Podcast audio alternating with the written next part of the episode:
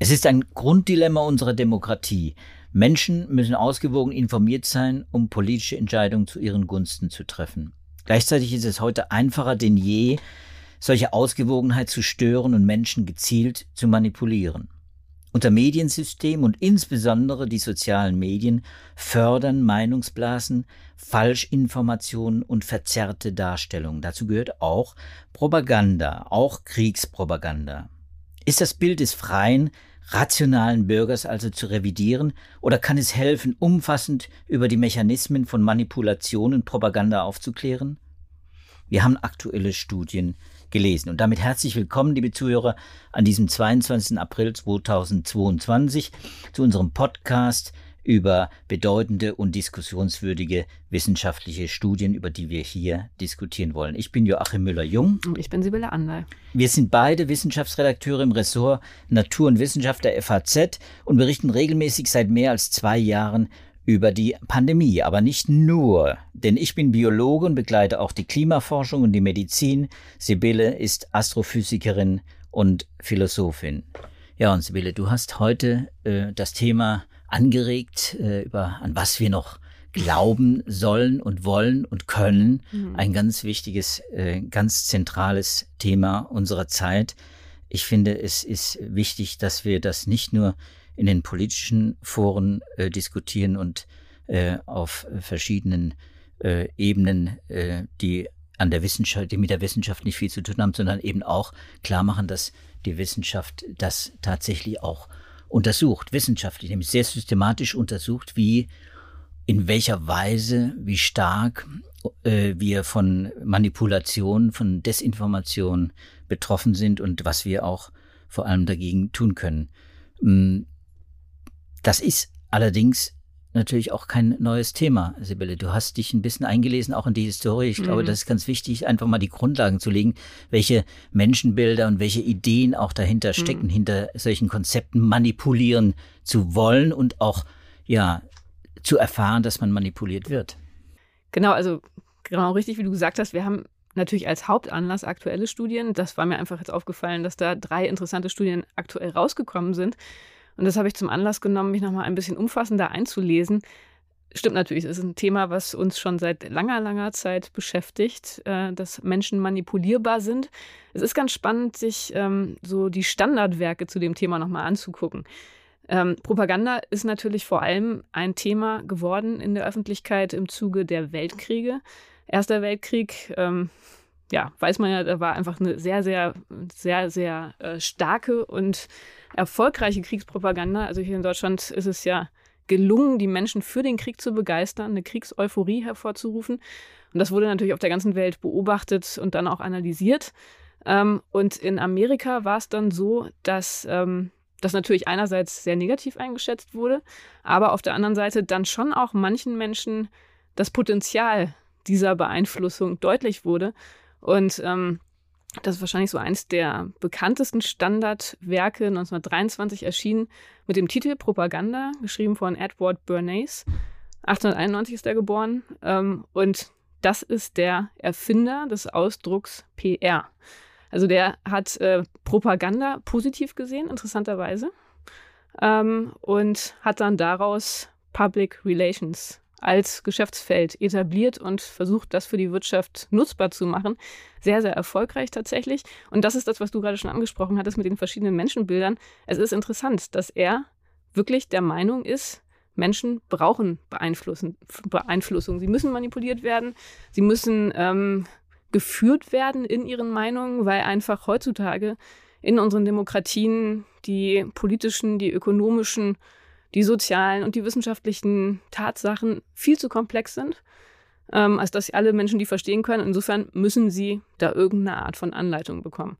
Und ähm, das ist ein interessantes Buch, wie gesagt, wenn man das nochmal liest, ähm, kann man auch tatsächlich online finden, ähm, wo er auch so ein paar Mechanismen beschreibt, wie man das anwenden kann. Und da gibt es aus seinem eigenen Leben und aus seinem eigenen Wirken ein paar interessante Geschichten. Also zum einen ist er ein Neffe von Sigmund Freud äh, und hat insofern seine ähm, Verbindung zur tiefen Psychologie da auch immer sehr hervorgehoben. Und dann ist er offenbar dafür verantwortlich, dass man unter dem amerikanischen Frühstück heute das Frühstück mit Speck versteht. Weil ähm, vorher offenbar in Amerika das süße Frühstück eher verbreitet war. Dann hatte sich ein ähm, Speckunternehmer an ihn gewandt, wie er dann seine Absatzzahlen erhöhen könnte. Und daraufhin hat er eine Kampagne gestartet, dass das eben das wirkliche amerikanische Frühstück ist, das am gesündesten ist. Und daraufhin sind dann ja die Speckverkaufszahlen durch die Decke gegangen. Also das waren so Geschichten, die er gemacht hat. Ähm, und das ist natürlich das, was, was wir heute auch kennen, was mittlerweile ja auch gar nichts wirklich Ungewöhnliches mehr ist, diese extreme Manipulation, die man in einem wirtschaftlichen Kontext erlebt, ähm, wo PR-Strategien völlig normal geworden sind und ähm, ja, einfach sehr, sehr einflussreich sind. Und wir alle verhalten uns ja nicht rational in Bezug auf Konsum, sondern sind durch das gesteuert, was die Unternehmen uns einflüstern. Also wenn man Klamotten kauft, dann ist es ja selten so, dass man wirklich was Neues braucht. Sehr häufig liegt es einfach daran, weil es eine neue Mode ist, weil es eine andere Farbe ist und so weiter. Also das war so das erste Buch, wo ähm, tatsächlich auch formuliert wurde explizit, dass Propaganda was Positives ist. Das Buch endet mit dem Satz oder mit den Sätzen, Propaganda wird niemals sterben. Kluge Menschen müssen sich darüber klar werden, dass Propaganda das moderne Instrument ist, mit dem sie für konstruktive Ziele kämpfen können und das ihnen hilft, Ordnung ins Chaos zu bringen. Also sozusagen Propaganda als positive Möglichkeit, die Welt zum Guten zu verändern. Ja, und das erleben wir jetzt gerade das Gegenteil, äh, in Russland insbesondere. Darüber wollen wir jetzt nicht im Detail diskutieren, aber jeder weiß äh, natürlich, worum es geht. Propaganda äh, ist ein, ja, ist ein Phänomen unserer Zeit, äh, das natürlich unter ganz anderen Vorzeichen steht als damals, äh, als diese dieses Konzept entwickelt worden ist. Ich glaube, das ist jedem klar. Ich habe mal einen Leitartikel geschrieben, da habe ich reingeschrieben, die Wahrheit wird durch die Beschleunigung unserer Zeit aufgefressen. Also das ist ja das Phänomen, was ich am Anfang erwähnt habe mit den sozialen Medien, die da eine ganz wesentliche Rolle spielen, auch bei der Verbreitung von Lügen, von Unwahrheiten. Wir haben inzwischen viel neues Vokabular, das das Phänomen beschreibt, postfaktisches Zeitalter, alternative Wahrheiten, all das ist ja salonfähig geworden, muss man sagen, und ist uns so geläufig, dass wir uns fast jeden Tag äh, damit beschäftigen. Wir haben uns in der Corona-Zeit ja mhm. wirklich äh, jeden Tag im Prinzip mit Fakten und eben Antifakten oder antiwissenschaftlichen Fakten auch beschäftigen müssen. Und es ist mühsam. Genau, aber insofern ist, also selbst das ist natürlich damals schon auch ein ähnliches Problem gewesen. Das Radio ist damals gerade sehr ähm, intensiv in die, oder es hat sich sehr stark verbreitet, die Radionutzung. Das war so das neue Medium zu der Zeit, das da diskutiert wurde. War halt auch die neue Situation, dass plötzlich Menschen sich vernetzen konnten, die weit voneinander entfernt existiert haben, was vorher ja in der Menschheitsgeschichte selten der Fall war. Ähm, und da gab es dann natürlich aber auch schon die andere Position, also die Propaganda und Manipulation sehr kritisch gesehen hat. Gibt es auch ein schönes Buch, The Fine Art of Propaganda, 1939 erschienen, ähm, von Alfred und Elisabeth Lee. Und das ist eben ein Buch, das mit der Intention geschrieben ist, Menschen aufzuklären über verschiedene ähm, Propagandamechanismen. Und das ist das Menschenbild. Der Mensch ist rational, der Mensch ist frei. Jeder Mensch sollte durch Aufklärung dahin gebracht werden, selber Propaganda zu erkennen und sich ein umfassendes Informationsbild selber ähm, zu erzeugen und zu verschaffen. Und insofern ist das natürlich eine ganz andere Grundvorstellung. Also auf der einen Seite der Mensch als sowas, ähm, ja, als ein irrationaler, ähm, der Hilfe bedürftiger, ähm, ja, ein der Hilfe bedürftiges Gegenüber, das man irgendwie anleiten muss. Und auf der anderen Seite dann der Mensch als das rationale Wesen, das dann schon irgendwie selber klarkommt. In diesem Buch ähm, ist wirklich eine Anleitung, worauf man achten soll. Es sind so verschiedene grundsätzliche Strategien genannt, also zum Beispiel, dass Leute schlecht gemacht werden in den Medien, äh, dass äh, positive Begriffe mit bestimmten Phänomenen verbunden werden, dass man sich auf Autoritäten beruft, von denen man weiß, dass sie die Menschen beeinflussen können, dass man Identifikationsfiguren sucht, also das, was heute in den sozialen Medien ja auch die Influencer nach wie vor ähm, verkörpern, dass man sagt, man ähm, weiß, was die normalen Leute denken, dass man sich so an, als zum Anwalt der, des kleinen Bürgers macht. Also all diese Dinge sind in diesem Buch schon beschrieben. Mit der Hoffnung, wenn man das einmal formuliert, wenn man die Leute darauf aufmerksam macht und ihnen das vorführt, dann sind sie in der Lage, sich dagegen auch zu wehren. Und das sind so diese beiden Grundpole, die man auch heute noch in den aktuellen Studien wiederfindet. Das ist natürlich immer noch eine interessante Frage. Und daran scheinen, scheinen sich immer noch die Geister, ob man jetzt sagt, äh, es ist letztendlich hoffnungslos. Die Menschen, die können nichts lernen, egal wie gut man ihnen das erklärt, äh, weil sie einfach auch manipuliert werden wollen. Sie wollen ihre eigene Meinung bestätigt haben, wenn sie erstmal in eine bestimmte Richtung ähm, ausgerichtet sind. Oder ob man dann doch noch die Hoffnung hat, wir können irgendwas gegen diese Infodemie, gegen die ähm, ja, falsche Information tun. Und vor diesem Hintergrund, und deshalb war jetzt diese Einleitung so lang, finde ich es interessant, diese drei aktuellen Veröffentlichungen, die wir heute mitgebracht haben, zu diskutieren. Denn da geht es eben genau darum, ähm, wie heute dieses Problem der Beeinflussbarkeit von uns Menschen ähm, in Studien erforscht wird. Und das ist natürlich was, da gibt es auch wahnsinnig viel Literatur. Wir hatten ja hier, glaube ich, auch schon mal im, im Podcast über dieses berühmte 74er-Paper von Kahneman und Tversky gesprochen, zwei Ökonomen, die das ja sehr, sehr schön äh, und ausführlich rausgearbeitet haben, wie stark wir Menschen äh, durch, durch Impulse beeinflusst sind, die eben gerade nicht rational sind. Also das erste Problem, dass wir Menschen alle nicht mit Statistik umgehen können. Das kann man ja in vielerlei Art und Weise ausnutzen, ähm, dass wir bestimmte Verzerrungen in unserer Psyche fördern die auch wiederum ausgenutzt werden können. Und äh, dann ist ja dieses berühmte Buch ähm, mit dem langsamen und dem schnellen Denken, das eben genau behauptet, es gibt zwar dieses rationale Denken, wo man sich alles ganz genau überlegen kann, was die Argumente sind, ähm, an welchen Stellen das vielleicht unausgewogen ist, aber ganz, ganz oft werden wir eben doch durch ein intuitives, schnelles und fehleranfälliges Denken geleitet. Und das sind ähm, ja immer noch diese verschiedenen Aspekte, die in diesen Studien, und jetzt sollten wir endlich zu den Studien kommen, immer noch wieder aufscheinen. Ja, und bevor wir jetzt tatsächlich zu dieser ersten Studie kommen, aber ich werde die Überleitung schaffen, ich verspreche es dir, Sibylle, werde ich nämlich den Hinweis wagen, du hast mehrfach den Begriff Denken äh, verwendet, der ist mir aufgefallen.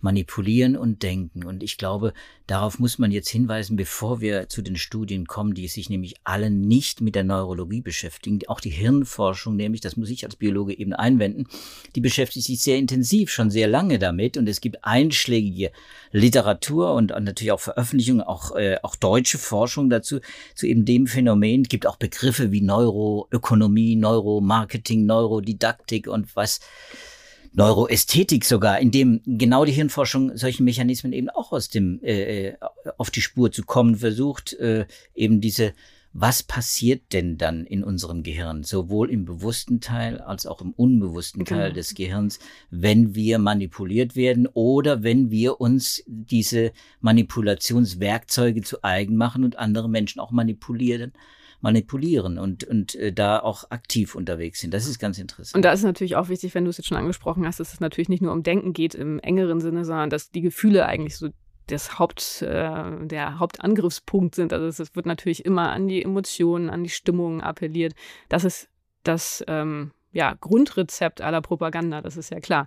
Aber das Interessante oder die interessante Frage ist, ob man dem mit Denken überhaupt beikommen kann. Also was, was letztendlich stärker ist ähm, wenn an unsere Gefühle und an unsere Instinkte appelliert wird, ob wir dann durch bewusstes Denken, durch rationale Reflexion für uns damit ein Stück weit immun machen können.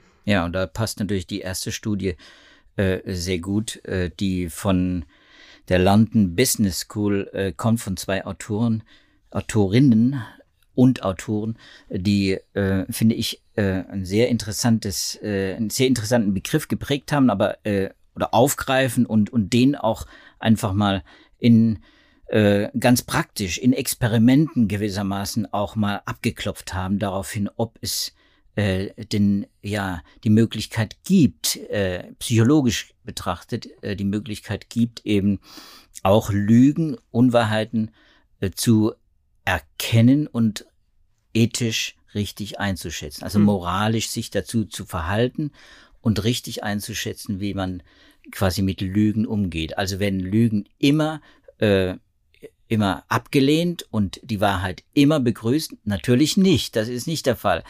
Äh, wir, wir glauben, äh, wir, wir, wir glauben an das, was wir, an das wir glauben wollen, heißt es ja oft. Und, und äh, in diesem Paper wird eben auch dieses äh, Phänomen äh, auch untersucht, und zwar unter dem Begriff präfaktisches Denken. Hm. Präfaktisches Denken heißt, äh, es wird äh, es gibt ein Wissen, über das die äh, Menschen verfügen, äh, mit dem sie eine Aussage als wahr oder unwahr beurteilen können. Aber es gibt eben darüber hinaus noch, noch mehr. Und du erzähl, genau, erklärst mal kurz letztendlich was. die Imagination auf, was das anspielt. Also dieses Präfaktische, das ist das, was wir uns für die Zukunft vorstellen können. Und bei der Frage, welche Lügen wir jetzt besonders schlimm finden oder andersrum, welche Lügen wir eher zu entschuldigen bereit sind, da ist äh, die Hypothese in diesem Paper, dass das eben gerade diejenigen Lügen sind, von denen wir uns vorstellen können, dass sie im Prinzip wahr werden könnten. Also wenn jetzt irgendeine Behauptung da ist und wir wissen, die ist falsch, dann finden wir sie weniger schlimm, wenn wir uns vorstellen können, wie sie wahr werden könnte, als wenn das nicht der Fall ist. Also ein Beispiel aus dem Paper, wenn man sich jetzt zum Beispiel seinen Lebenslauf zurecht frisiert und ich in dem Lebenslauf behaupte, dass ich kein Mückisch spreche. das ähm, ist eine Sprache, die ich schon immer mal in einem Text unterbringen wollte. Das ist das Beispiel aus meiner Glosse neulich. Also Kalmückisch ist relativ unwahrscheinlich, dass ich spreche. Ähm, Wo wird es gesprochen? In Kalmückien. Danke. Kann ich jetzt jeden mal motivieren, das mal zu googeln. Das war bei mir neulich so ein Zufallsfund, der mich sehr, ähm, fand ich irgendwie sehr faszinierend, dass es tatsächlich Länder gibt, von denen ich vorher noch nie gehört habe, die auch gar nicht so weit weg sind. Also jedenfalls, ähm, wenn ich das in meinen Lebenslauf schreibe, es ist eine Lüge, es stimmt nicht, dann wäre die Hypothese, dass man diese Lüge weniger schlimm finde, wenn ich schon einen Kalmückisch-Kurs sozusagen belegt habe für das kommende Semester, als wenn ich äh, in einer Stadt wohne, wo es überhaupt keine Kalmückisch-Kurse gibt und es völlig ausgeschlossen ist, dass ich das jemals lernen werde. Und ähm, das hat ja schon so eine gewisse Plausibilität. Oder wenn, wenn du mich jetzt zum Beispiel fragst, oder wenn wir unsere Hörer fragen würden, haben sie die letzte Podcast-Folge gehört?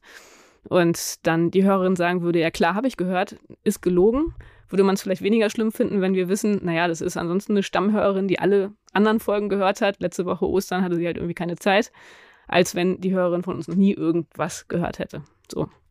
Und ähm, diese Intuition haben sie in verschiedenen Experimenten auf die Probe gestellt. Also sie haben Menschen ähm, verschiedene Lügen oder falsche Tatsachen, falsche Behauptungen vorgelegt und haben dann einer Gruppe der Teilnehmer eine entsprechende Geschichte mitgeliefert oder die Teilnehmer sich eine Geschichte ausdenken lassen, die die falsche Tatsache wahr werden lassen könnte.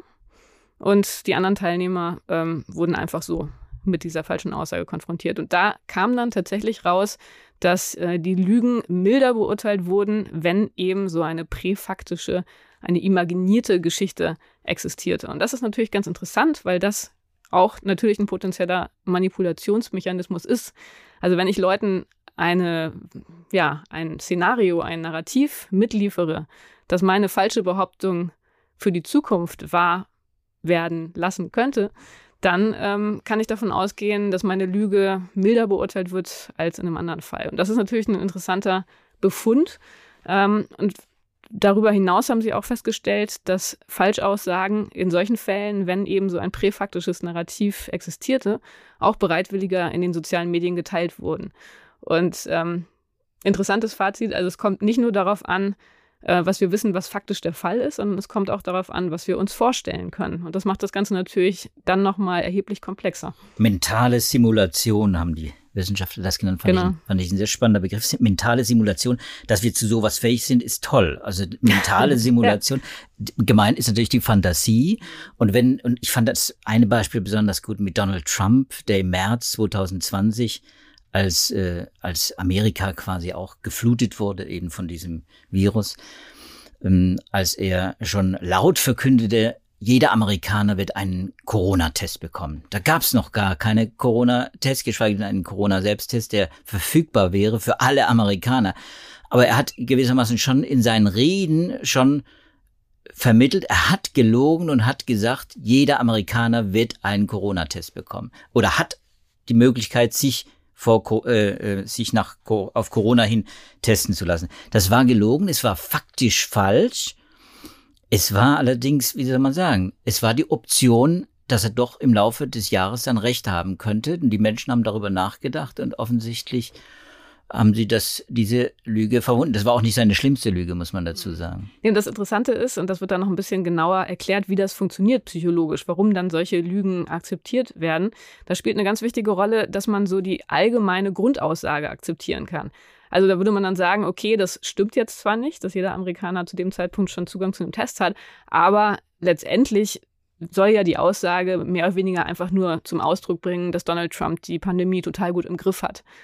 Und wenn man das jetzt als Trump-Anhänger tatsächlich befürwortet und der Meinung ist, das stimmt, auch wenn ich weiß, dass nicht jeder einen Test hat, dann bin ich auch ähm, dann bin ich auch dazu bereit, diese Testlüge zu akzeptieren, weil ich sagen würde, das passt so ins allgemeine, in die allgemeine Grundaussage ganz gut rein. Also insofern ist es nicht so schlimm. Und ähm, das wiederum liegt daran, dass ähm, man dann auch wiederum eine kognitive Verzerrung hat. Wenn man sich sowas erstmal als möglich vor Augen führt, dann führt es auch dazu, dass ähm, Beobachtungen, Evidenzen, die dafür sprechen, viel stärker wahrgenommen werden. Und das ist wieder so ein typisches psychologisches Phänomen, was wir auch natürlich schon lange kennen, ähm, dass die Art und Weise, wie wir über die Welt denken, das ganz massiv mit beeinflusst, was wir auch wahrnehmen. Also insofern hat man da so einen Confirmation Bias und der spielt bei diesem Effekt eben auch wiederum eine Rolle. Also die politischen Verfärbungen sind auch in so einem Kontext jedenfalls ganz wichtig. Also wenn Donald Trump was sagt, und das ist ja bei äh, Politikern hier dann auch so, das wird bei Putin eben auch so sein. Und im Übrigen ganz interessant, das funktioniert nicht nur präfaktisch, sondern auch postfaktisch. Also auch in die Vergangenheit war auch ein anderes Trump-Beispiel. Seine berühmte Aussage, ähm, dass bei seiner Amtseinführung die größte Menschenmenge jemals da war, was ja nun ziemlich leicht zu falsifizieren war. Ähm, wenn man sich da überlegt, naja, wenn gutes Wetter gewesen wäre, dann wären noch mehr Menschen da gewesen. Also wenn man einfach diese Idee sozusagen in den Kopf äh, gesetzt bekommt, dann ist man eher bereit, diese Falschaussage zu akzeptieren. Finde ich, ist ein gutes Beispiel, kann ich auch ein Stück weit nachvollziehen, weil man sich dann denkt, naja gut, also das ist jetzt zwar übertrieben, aber wenn die Umstände anders gewesen wären, dann hätte es auch anders sein können. Also insofern in beide Richtungen und auch da aber wieder der Bezug auf das Mögliche. Also wenn die Vergangenheit anders gewesen wäre, dann ähm, wären die Dinge anders gewesen, wo man eigentlich sagen würde, wie kann das irgendeinen Einfluss auf das Faktische haben? Aber ähm, die Frage, was wir uns vorstellen können, also letztendlich unsere Fantasie, ist doch sehr, sehr einflussreich in Bezug darauf, wie wir manipuliert werden können. Ja, also ein anderes äh, sehr schönes Beispiel, weil dieses Paper auch äh, voll davon ist, äh, würde ich auch gerne nennen, das von dem viele Hörer auch sicher schon gehört haben. Elizabeth Holmes, eine junge Wissenschaftlerin, eine Karrieristin, eine Multimillionärin, Milliardärin fast, die mehr als 700 Millionen Dollar an Investitionen akquiriert hat mit der Idee, einen Test zu vermarkten, einen Bluttest zu vermarkten, der äh, den Menschen anbietet, quasi over the counter, quasi im Supermarkt. Du gibst einen Tropfen Blut ab und du bekommst gewissermaßen Auskunft über Dutzende Jahrhunderte von verschiedenen möglichen Leiden äh, oder eben auch über deinen Vitalitätszustand und das mit einem einzigen Bluttropfen. Und sie wollte die, die, die ganze äh, Infrastruktur zur Verfügung stellen, sie wollte die Technologie zur Verfügung stellen, aber die Technologie gab es gar nicht. Aber die Möglichkeit eben, dass solche Tests entwickelt werden, und die werden ja entwickelt, muss man ja sagen, das wissen wir ja aus der aus verschiedenen Bereichen der Medizin. Solche Tests werden natürlich versucht zu entwickeln, möglichst äh, diagnostisch, möglichst wenig Aufwand zu betreiben, auch möglichst die Menschen zu schonen und trotzdem viel Aussage äh, zu erreichen allein die Tatsache, dass äh, es diese, diese Möglichkeit gibt, äh, entwickelt bei uns, ja, ja, ruft bei uns so eine Fantasie hervor, äh, dass da bestimmt früher oder später der eine oder andere eben den Schlüssel gefunden hat. Und das war eben Elizabeth Holmes, die das sehr gut vermarktet hat und, und die Leute regelrecht, ja, wie soll man sagen, ausgenommen hat. Ne? Die hatten da auch schon Geld damit verdient. Genau, aber da war ja auch die Hypothese in dem Paper, dass es wahrscheinlich in beide Richtungen funktioniert hat. Also, dass sie sich das selber so gut vorstellen konnte, dass sie kurz davor ist, dass es für sie selber auch gar nicht so ein Problem war, das fälschlich zu behaupten und sie deshalb dann wahrscheinlich auch gar nicht so ein hohes Unrechtsbewusstsein hatte. Ja, und das ist sehr interessant. Das Unrechtsbewusstsein, das spielt äh, eine, ganz sicher eine große Rolle. Ähm, darüber müssen wir äh, vielleicht dann auch bei dem anderen Paper, das wir besprechen wollen, nochmal, äh, oder bei den anderen beiden Papern, die wir besprechen wollen, äh, nochmal reden, nämlich äh, wo es um eben ja Polarisierung auch geht, um, um äh, ja die Verfärbung, was du Verzerrung genannt hast. Mhm. Äh. Ja, das ist immer diese blöde deutsche Übersetzung von Bias, wobei man wahrscheinlich auch einfach Bias sagen kann im Englischen ist es halt einfach Bias und äh, da ist natürlich Medienbias auch ein ganz, ganz großes Thema. Also jetzt da mit diesen Narrativen mit der Vorstellungskraft. Das ist ein spezieller Mechanismus, wie man Leute manipulieren kann. Aber ganz allgemein, wenn man es ein bisschen größer anguckt, ist natürlich eine wichtige Frage, welche Rolle spielen die Medien? Denn eigentlich ist es ja deren Aufgabe, äh, die Bürger einer Demokratie umfassend und ausgewogen zu informieren. Das hattest du ja schon eingangs erwähnt. Und äh, da ist natürlich immer die Frage, gelingt das? Äh, kann man jetzt auch relativ schnell beantworten. In manchen Ländern besser, in anderen schlechter. Und da gab es jetzt zwei Studien, die sich auf die amerikanischen, amerikanische Medienlandschaft bezogen haben, die ganz interessante Ergebnisse ähm, in Hinsicht darauf gebracht haben, erstens, wie dieser Medienbias wirkt und die Frage, ob und wenn ja, was man dagegen tun kann. Ja.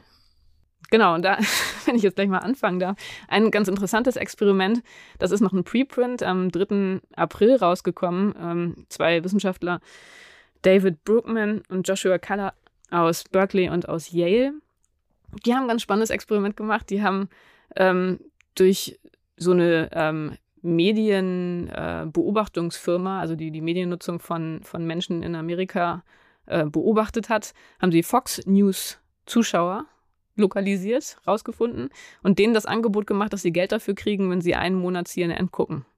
Und zwar bevorzugt genau zu der Zeit, wo sie sonst Fox News geguckt haben. Also 15 Dollar pro Stunde haben die dafür bekommen, dass sie ähm, pro Woche bis zu sieben Stunden CNN gucken. Und ähm, das wurde dann auch geprüft, ob sie es wirklich geguckt haben. Da wurden dann Kontrollfragen gestellt. Das haben die anscheinend auch alle ganz brav gemacht. Und da haben dann die Wissenschaftler geguckt, was für eine Veränderung bei den Zuschauern in Bezug auf ähm, spezielle politische Themen stattgefunden hat. Also vorher einmal die politische Einstellung abgefragt und danach. Und interessanterweise ähm, kam dabei raus, dass tatsächlich die Fox News Zuschauer, nachdem sie so lange CNN geguckt hatten, danach festgestellt haben, dass Fox News einen Bias hat. Also dass sie bestimmte Informationen nicht bekommen haben. Der Experimentalzeitraum, das war 2020, das war auch genau die Covid-Anfangszeit, äh, wo bei Fox News Covid eigentlich kaum Thema war und wenn dann nur verharmlosend, während das bei CNN natürlich ein ganz großes Thema war. Und ähm, insofern da der interessante, das äh, interessante Resultat, in der Tat scheint man was bewirken zu können bei den Leuten. Also die Einstellungen haben sich bei den Zuschauern geändert. Und wie gesagt, sie haben äh, danach auch Fox News anders beurteilt.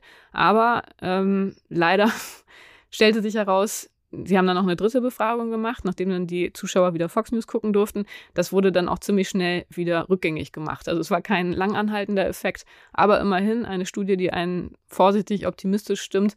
Wenn man ausgewogener berichten würde, würde das vielleicht auch was ähm, bei den Zuschauern hervorrufen, was man ja jetzt gar nicht unbedingt, ähm, also es war nicht selbstverständlich, bevor sie dieses Experiment gemacht haben, weil man ja schon sagen würde, wenn man erstmal eine politische Einstellung hat ähm, und man dann mit einer gegenteiligen Meinung oder mit gegenteiligen Informationen konfrontiert wird, vielleicht stärkt das ja die eigene Position noch, äh, weil man sich einfach sozusagen angestachelt fühlt, die eigene Position noch stärker zu verteidigen. Ja, aber das zeigt natürlich auch sehr schön, dass Rationalität wirklich ein sehr wackeliges, ein sehr labiles Gebäude ist, äh, das leicht wieder zum Einstürzen zu bringen ist durch diese Manipulationsmechanismen, die dann wirken. Und wenn jemand weiß, dass er manipulieren, dass er die Mittel hat, äh, dann, dann wird er das natürlich einsetzen. Und das passiert ja bei Medien auch. Da müssen wir ganz selbstkritisch sein. Das, äh, das passiert ja in vielen Medien, dass eben dieser Bias eingebaut wird.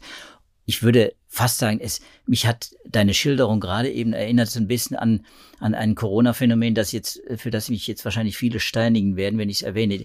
Der, der Lockdown, also die Isolation, nenne ich jetzt mal etwas neutraler. Die Isolation, also eine informationelle Isolation findet dann statt, äh, eben in solchen Blasen, in den Social Media, Filterblasen, aber eben auch durch Medien. Und zwar durch bewusst, durch einen bewussten Einsatz äh, der Sprache.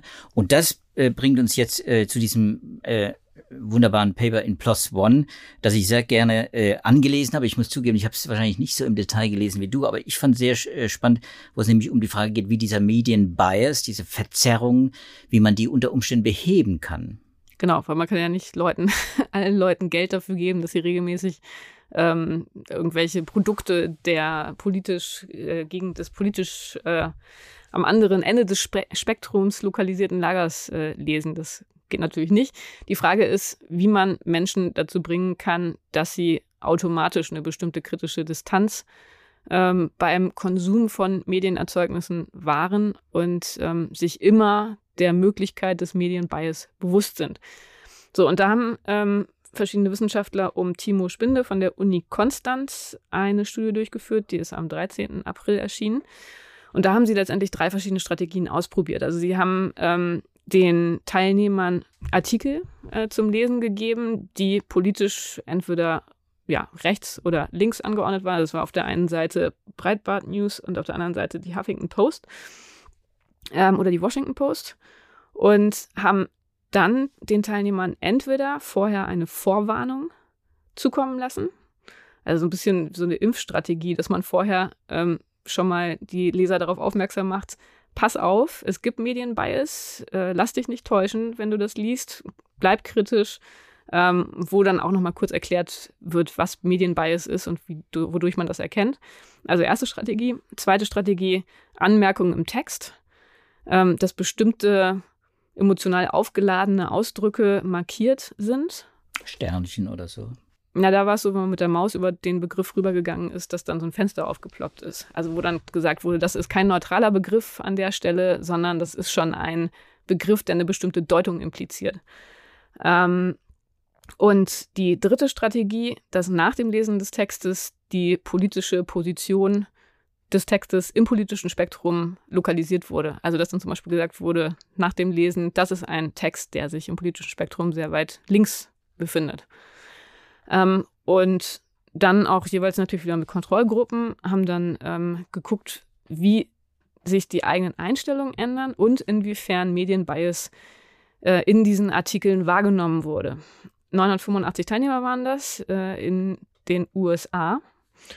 Und was da letztendlich dabei rausgekommen ist, ist, dass die ersten beiden Methoden ganz okay funktioniert haben bei der Erkennung von Bias. Also die Vorwarnung vor dem Lesen des Textes vor dem Medienbias und die Textanmerkung. Das hat funktioniert. Die politische Einordnung hinterher war da nicht so richtig wirksam.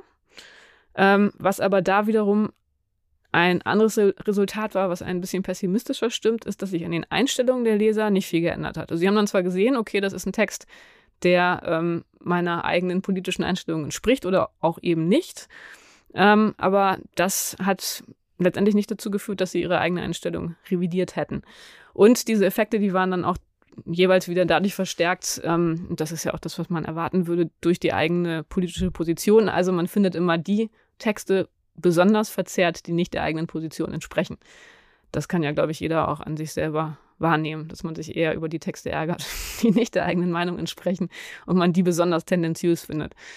Ähm, also insofern eine interessante Studie, die aber zeigt, wie schwierig das Thema ist und wie hart es dann doch auch ist, die Leute zu rationalem, kritischen Denken zu bringen und zeigt aber auch wieder, und das ist auch ein Phänomen, das da in diesen äh, mittlerweile fast 100 Jahre alten Büchern, die ich eingangs zitiert habe, schon beschrieben ist.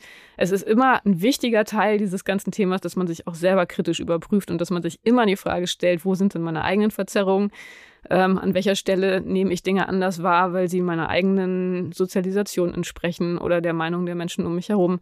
Also das ist ein ganz, ganz wichtiger Teil, dass man nicht nur auf die anderen zeigt und sagt, die schlimmen Medien, die haben da aber eine Verzerrung, sondern dass man sich schon auch immer kritisch selber fragt, wo liegen denn meine eigenen blinden Flecken? Ja, und äh, es ist natürlich auch hoffnungsvoll äh, zu lesen und zu sehen, dass es Mittel gibt, äh, möglicherweise auch für Medien äh, oder für ja Medienverwertungskonzepte, äh, dass man Korrekturen einfügen kann. Oder allein dieser H-Warn-Hinweis, der ja offenbar funktioniert, dass man sagt, das ist ein Artikel, der aus einem links oder rechts stehenden Medium stammt, äh, das allein ist schon eine wichtige Information, um äh, so einen Text einzuordnen. Das passiert ja heute noch nicht. Das muss man ja einfach sagen. Das, das passiert ja unter der Hand. Man muss wissen, wo ein Medium steht, um politische Verfärbungen eventuell auch zu identifizieren. Viele identifizieren ja nicht mal das, sondern sie nehmen einfach das Vokabular und die Sprache und, äh, und verarbeiten das eben unbewusst äh, so, als wäre es eben, ja, Fakt, als würde alles neutral und objektiv dargestellt und, und das wären eben diese, diese Bias raus. Äh, da, da müssen wir jetzt vielleicht so ein kleines Sternchen eben dann für uns machen. Mhm. Natürlich versuchen wir das schon in unserer Berichterstattung und äh, muss man auch sagen, äh, es gibt einen, äh, eine klassische Haltung im Journalismus, äh, die eben diese, diese Unterschiede zwischen äh, Bericht und Meinung äh, oder Bericht und Kommentar Nachricht und Kommentar äh, dann äh, auch macht, die versuchen wir natürlich schon aufrechtzuerhalten. Und das mhm. ist ja auch ein, wie soll man sagen, das Motiv ist das gleiche, um dem Leser möglichst objektive Nachrichten fair zu informieren, ausge ausgeglichen, balanciert, äh, Informationen zu liefern und andererseits Meinungen zu liefern, die dann klar erkennbar sind, unter Umständen eben auch von mir aus in Links- oder Rechtsrichtung. Äh, Aber es gelingt natürlich äh, heute immer äh, weniger, ja, muss man einfach sagen, durch die neuen Medien auch. Genau, ne? also man sieht das ja einfach bei uns schon in der Zeitung. Also die Kommentare und Glossen in der Zeitung, die sind einfach dadurch erkennbar, dass da so ein rotes F drüber steht. Online ist das oft nicht so richtig zu sehen. Und das merkt man dann immer an den Leserbriefen, ähm, wenn da ab und zu sehr empörte Reaktionen kommen äh, mit dem Vorwurf, das sei ja völlig meinungsgeladen und bei den Glossen natürlich auch immer Ironie, die dann nicht so richtig ankommt. Kann man eigentlich kaum Vorwurf machen, weil man es online wirklich schlecht sieht, muss man sagen. In der gedruckten Zeitung ist es sehr viel klarer. Aber natürlich eine ganz wichtige Unterscheidung, wo ich auch gar nicht so richtig weiß, ob das äh, jungen Leserinnen und Lesern, falls wir die noch haben im Print, online hoffentlich sehr viel mehr, aber ob denen das noch so vor Augen steht, dieses klassische journalistische Konzept, wie du es gerade beschrieben hast. Ja, es wird natürlich verwischt. Äh, da bin ich auch ziemlich sicher. Aber äh, das Beispiel Ironie ist ja, ist ja wirklich auch schön, weil, weil es ja wirklich auffallend ist, wenn man Ironie benutzt, gerade in unserem wissenschaftlichen Kontext interessanterweise, dann äh, bekommt man da die meiste Resonanz von und oft die meiste Kritik auch, weil es als, äh, weil die Ironie eben nicht erkannt wird, weil es als äh, objektives Faktum, als, äh, als persönliche Meinung äh, oder wie auch immer, äh, als äh, gefact-checktes äh, äh, äh, Information dann auch äh, genommen wird, äh, quasi zum zum Nennwert und äh, es stimmt halt äh, dann auch nicht, weil es dann oft eben Ironie ist und Ironie zu erkennen, äh, das scheint mir auch immer schwieriger mhm. äh, zu werden. Also äh, ja, gut, ähm, Was ich im Übrigen noch interessant fand, noch, ein, noch eine Anekdote, um zu zeigen, dass es, ähm, ja, dass, dass dieses ganze wissenschaftliche Wissen dann doch auch immer historisch ähm, sehr, sehr stark veränderlich ist und sehr stark revidiert wird, was ich total lustig fand in dem einen Buch von 1939. Da war ja, wie gesagt, das Radio gerade das große neue Medium, wo auch geschrieben wurde, das haben noch nicht alle Zeitungen verstanden, dass es jetzt auch Radio gibt. Also war irgendwie interessant, weil das wirklich so ähnlich sich las wie jetzt mit unserer Online-Problematik. Und da war eine Kritik an Radiosendungen, dass das wahnsinnig viele Leute hören, aber die dann nicht in der Lage sind ähm, zu interagieren. Also kritische Nachfragen zu stellen, wenn jemand eine Rede hält. Also es ging vor allem dann um irgendwelche Meinungsführer, die sich da äußern. Es ist nicht um Journalisten, sondern wenn eine Rede von einem Politiker übertragen wird zum Beispiel. Dass da eben dann nicht die Möglichkeit für kritische Nachfragen gegeben ist und dass das auch was ist, was Propaganda wirksamer macht. Und das ist natürlich interessant, weil wir ja heute das andere Extrem haben. Wenn sich jemand äußert, geben ja alle Kommentare. Und es hilft dann auch nicht unbedingt dabei, dass man vor der Propaganda-Komponente äh, besonders gut gefeit wäre. Also das zeigt, dass ähm, ja, wir natürlich immer bei allen Entwicklungen wirklich Probleme haben, die Zukunft vorherzusehen und ähm, ja, auch zukünftige Probleme und problematische Aspekte überhaupt erstmal zu erkennen. Ja, und, und, und, und auch die Frage, ob man sie erkennen will, steht ja da im Raum, denn auch äh, solche Unterschiede gibt es. Ich habe jetzt gelesen, gerade im Kontext mit dieser russischen Propaganda, äh, die ja nun in aller Munde ist und trotzdem von uns kann sie ja keiner konsumieren. Wir können sie nicht wahrnehmen, weil, weil sie nicht ankommt. Wir haben ja auch inzwischen die entsprechenden Sender in Deutschland auch äh, verboten. Wir können auch die Sprache nicht, also wir beide jetzt nicht.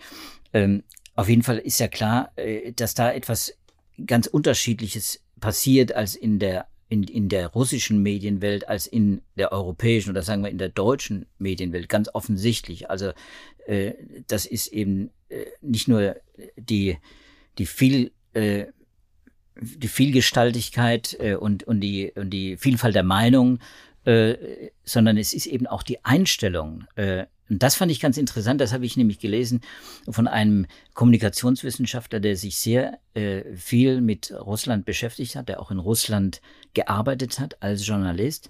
Und der behauptet, ich kann die Aussage nicht prüfen, die ist auch jetzt nicht Teil unserer Studien hier. Ich werde es, äh, wenn ich einen Link finde, werde ich gerne verlinken, damit man es nachprüfen kann. Es gibt eben offenbar in, äh, in Russland eben eine ganz andere Einstellung zur Propaganda als hier. Wenn wir jetzt über Propaganda reden, dann reden wir darüber, dass es eine ja, dass es eine Methode ist, eine verwerfliche Methode, um Meinungen zu manipulieren, um Überzeugungen zu manipulieren, um Menschen auch wie Marionetten zu behandeln. Zwei und zwei ist da nicht vier, sondern zwei und zwei ist da nicht fünf. Und wir wissen im Prinzip, der, der zwei und zwei ist fünf sagt, der will die Menschen manipulieren. Ob er schafft, ist jetzt die eine Frage. Aber das Interessante ist, in, in Russland sind angeblich eben zwei Drittel der Menschen erwarten von der russisch, von den russischen Medien, dass sie die, dass sie die Meinung der, und die Haltung und die Information aus der russischen Regierung mitteilen. Und das mhm. ist natürlich bei uns ein völlig anderes Medienverständnis und Informationsverständnis. Finde ich sehr spannend. Aber es geht dann auch schon wieder so ein bisschen in die Richtung ähm, der, des Punktes, von dem wir gestartet waren. So die zwei verschiedenen Menschenbilder, die da letztendlich dahinter stehen. Also da dann vielleicht ein Stück weit schon auch die Vorstellung, die Menschen, die Bevölkerung muss gesteuert werden von der Regierung. Die Regierung muss darüber entscheiden, welche Informationen relevant sind, weil es ansonsten einfach viel zu unübersichtlich wäre, viel zu viel, viel zu verwirrend. Und insofern ist es ja sozusagen ein Dienst an der Bevölkerung, wenn entsprechend die Informationen vorgefiltert werden und eine ganz klare Haltung kommuniziert wird. Und ich meine, das ist ja ähm, eine Haltung, die man jetzt nicht nur in Russland findet. Das, da gibt es ja wirklich einige, also jetzt auch gerade, das ist jetzt natürlich auch wieder ein zu großes Thema, aber jetzt so im Silicon Valley und so, da gibt es ja nun auch schon ein paar Kandidaten, ähm, denen das nicht so ganz fern liegt, diese Vorstellung, dass die Menschen halt einfach ähm, überfordert sind und die brauchen die richtige Anleitung. Und ob das jetzt eine Regierung ist oder ob das irgendwelche Leute im Hintergrund sind, irgendwelche Tech-Firmen oder so. Das ähm, ja, ja, ja ist natürlich, äh, ist natürlich, es klingt fast so, als, als, als wäre das akzeptabel. Ist es natürlich nicht. Also für uns in einer offenen, liberalen Gesellschaft ist es eben völlig genau. inakzeptabel. Aber es ist halt was, wofür wir kämpfen müssen. Und das ist, glaube ich, auch was, ähm, weshalb dieses Thema jetzt so aktuell und so interessant ist, weil wir diese verschiedenen äh, Ideen, diese verschiedenen Vorstellungen und Architekturen letztendlich auch ähm, direkt nebeneinander vorgeführt bekommen. Und wir jetzt vielleicht im besten Fall dahin kommen, dass wir das auch wieder besser schätzen können, wie unsere Demokratien hier funktionieren und wie wichtig auch der Freiheitsbegriff ist ähm, und wie wichtig gleichzeitig aber auch ungewöhnlich im Verlauf der Menschheitsgeschichte und aber auch äh, international im Vergleich die Vorstellung ist, dass der Mensch eben ein freies, rationales Wesen ist, das selbst eigenständig Entscheidungen treffen sollte. Ja, ich bin gespannt, wie das dann in solchen Gesellschaften eben wie der russischen, wo dann eben äh, viele Menschen dieser Propaganda auch aufsitzen, weil sie es gar nicht anders können, weil sie auch quasi gar nicht äh, offen kommunizieren können und auch gar nicht informiert werden, offen, wie das dann äh, wie das dann weitergeht. Äh, wir werden es ja erleben, äh, der Tübinger Kommunikations- und Medienforscher Bernhard Pörksen hat, hat äh, erwartet, ja, ich habe ein Interview von ihm gelesen, fand das sehr spannend, äh, er erwartet äh, die Implosion dieses Propagandagebäudes von Putin. Das fand ich ganz spannend. Wenn deine These, wenn die These stimmt, dass eben äh, bestimmte Gesellschaften eben es gar nicht erwarten, anders erwarten als diese Propaganda, dann würde ich da sogar noch ein Fragezeichen dahinter setzen, ob es dazu kommt. Ne? Auf jeden ja. Fall ist es so, dass wir in, in, einer, in einer liberalen Demokratie natürlich ganz andere Vorstellungen haben und wir uns natürlich da wehren müssen. Und das ist das, was Perksen auch sagt. Das ist jetzt natürlich das Beispiel, das wir hier vor Augen haben, aber eigentlich schon die Beispiele, die wir davor hatten, die ich vor allem im Auge habe. Corona, Querdenkertum, äh, das, was wir auf den sozialen Medien, auf den Plattformen erleben und äh, auch die Klimaberichterstattung, die ich schon viele Jahre verfolge und wo das ja auch evident war und wo auch diese, diese ähm, Klimaleugner eben eine Kultur äh, der Wahrheitsleugnung äh, und der Lüge auch äh, quasi kultiviert haben. Da muss man sagen, da müssen wir uns äh, wehren und äh, ich glaube auch deswegen war es gut, dass wir heute dieses Thema gemacht haben und mal verfolgt haben, natürlich lange nicht erschöpfen und andere werden auch noch sehr viel mehr und sehr viel tiefer, auch mit Fachwissenschaftlern äh, darüber diskutieren. Es muss sicher auch politisch diskutiert werden. Sibylle, ich weiß nicht, wenn du noch was äh, hast, das du mitteilen möchtest. Ich habe meine Appelle schon quasi. ich glaube, wir sind auch schon wieder über der Zeit, die wir eigentlich gerne reden wollten. Ähm, ich würde gerne noch abschließend auf unsere Hörerpost zurückkommen. Die war jetzt über Ostern, ähm, glaube ich, nicht ganz so zahlreich äh, wie sonst, was ja auch, was ja eigentlich positiv ist. Die Leute haben lieber das gute Wetter genossen. Wir haben ja auch Pause gemacht, ähm, aber da kam ein Themenwunsch, der an dich gerichtet ist. Ähm, Nochmal die Frage nach dem Ursprung des Virus aufzuklären und diese Gain-of-Function-Forschung nochmal kritisch zu beleuchten. Also die Forschung, die mit Viren operiert, mit gefährlichen Viren und dann die Frage, ob die Gefahr, die davon ausgeht, wirklich durch einen entsprechenden Nutzen aufgewogen wird.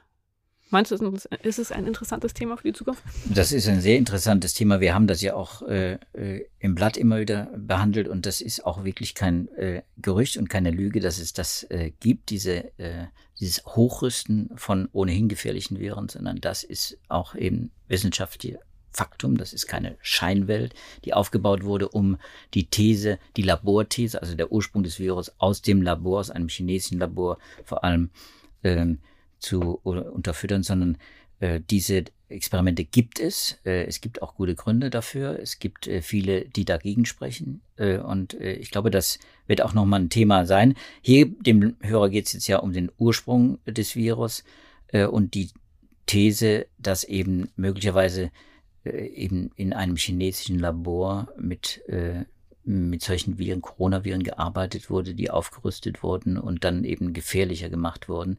Diese Diskussion ist noch nicht abgeschlossen.